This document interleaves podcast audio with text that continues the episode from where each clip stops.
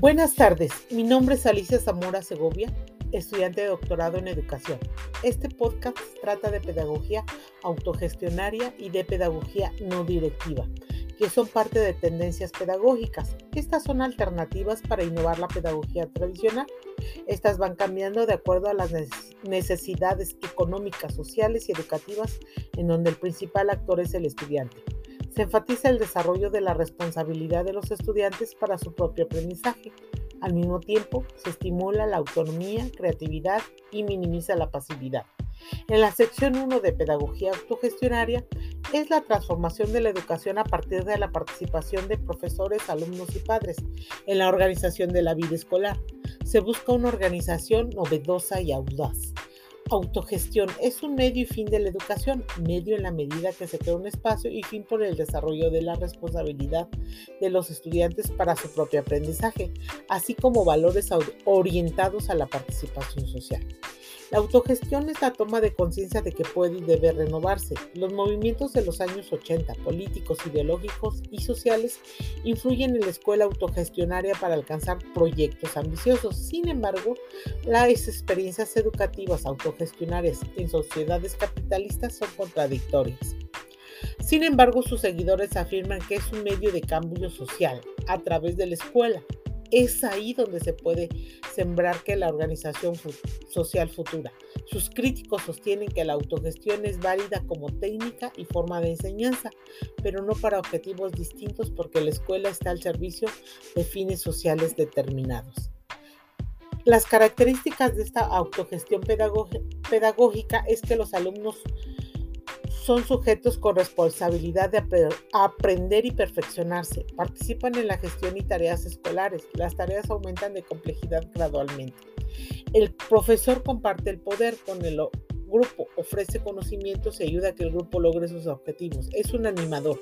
No debe de intervenir para ordenar, tomar decisiones, aconsejar o evaluar. Debe de plantear preguntas, estimular, mostrar soluciones o alternativas posibles, con una comprensión empática con sus participantes, que se rigen por el principio de la demanda del grupo.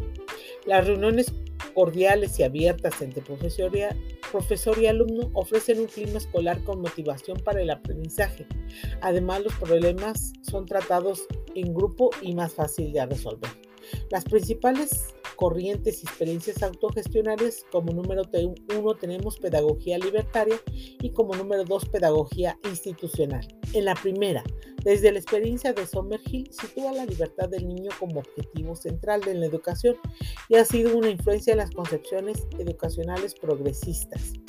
Sin embargo, Neil sostiene que el saber no importa, como la formación de la personalidad y del carácter es la libertad como punto de partida de la educación que conduce a nuevas formas de organización. La autoorganización tiene un valor pedagógico. La posición del profesor es no directiva, se basa en el aprendizaje formal a través del grupo y sus intereses, un papel esencial de experiencias vividas.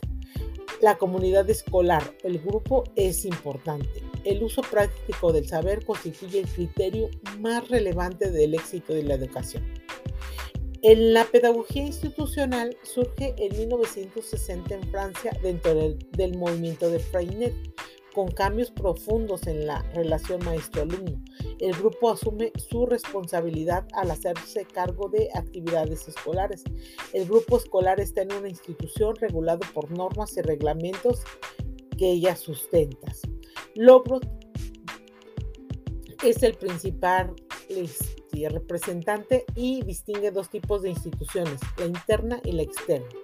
En la actualidad, la autogestión en la pedagogía institucional es un instrumento de análisis crítico de la sociedad, un medio de transformación de la institución y un proyecto de formación de participantes. La autogestión es una opción que obliga a las escuelas a redefinir su papel en la educación y modo de funcionamiento. Fomentar la autonomía y la posición activa en el proceso educativo es un gran logro, pero también contempla el peligro de fomentar la libertad a ciegas y sin límites en niños y jóvenes en plena formación, renunciando al papel de orientador y modelo. Esto pasa también con los contenidos de enseñanza si se reducen a intereses y necesidades conscientes de los estudiantes, que pueden ser parciales o fragmentarios.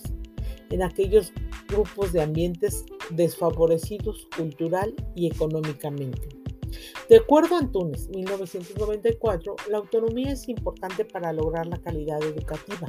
Es un requisito para implementar innovaciones, pero también puede ser un obstáculo si no se hace buen uso de ella. En lo que se refiere a la pedagogía no directiva, tenemos varios rubros. La concepción de la enseñanza y el aprendizaje de la pedagogía no directiva. Su función principal del docente es propiciar el camino del desarrollo del estudiante al crear las condiciones para la expresión de sus potencialidades. Es decir, que el estudiante aprenda en un clima afectivo favorable de comprensión, aceptación y respeto. ¿Cuáles son las condiciones para la facilitación del aprendizaje? Pues lograr un clima afectivo en las relaciones interpersonales que propicie el desarrollo del estudiante, con autenticidad, aceptación, aprecio y comprensión empática. En lo que se refiere a recursos para facilitar el aprendizaje, implica la creación de situaciones para la expresión y desarrollo de la realización del estudiante, la utilización de recursos para vivenciar experiencias significativas para su desarrollo, de acuerdo con Rogers, son necesarios el contrato, vinculación con la comunidad, la enseñanza tutorial, la investigación, los grupos de encuentro, la autoevaluación. Recapitulando, el ejercicio de la autogestión en las escuelas de forma administrativa, financiera, pedagógica es decir, propugna la autogestión en diferentes ámbitos de la vida escolar, curricular, administrativo, de gobierno, recursos humanos y servicios. En centros universitarios con libertad de cátedra. La excesiva concentración, la autonomía es un objetivo en la educación escolar. La autogestión educativa no solo es factible, sino también recomendable en la formación universitaria de pre y posgrado. La experiencia de procedimientos autogestionarios podría enriquecer nuestra práctica docente.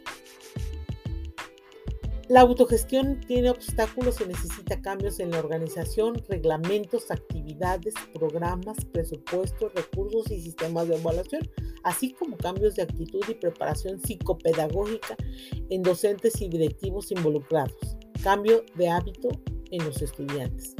En pedagogía no directiva requiere mucho tiempo y atención individualizada para que el estudiante encuentre los conocimientos que necesita. Darle mucho peso a los factores internos como determinantes en el desarrollo de la personalidad. De acuerdo con Rogers, Rogers, 1980, el niño debe ser tratado como persona única, digna de respeto, con el derecho a evaluar su experiencia a su manera, con amplios poderes de elección autónoma. Muchas gracias, les agradezco el tiempo y atención al escuchar este tema tan interesante y motivante en el proceso de enseñanza-aprendizaje y que se retoma lo que nos ayuda a fomentar la creatividad, autoconocimiento. Además, se asocian factores a la calidad de enseñanza, autonomía, descentralización y autogestión de las instituciones educativas.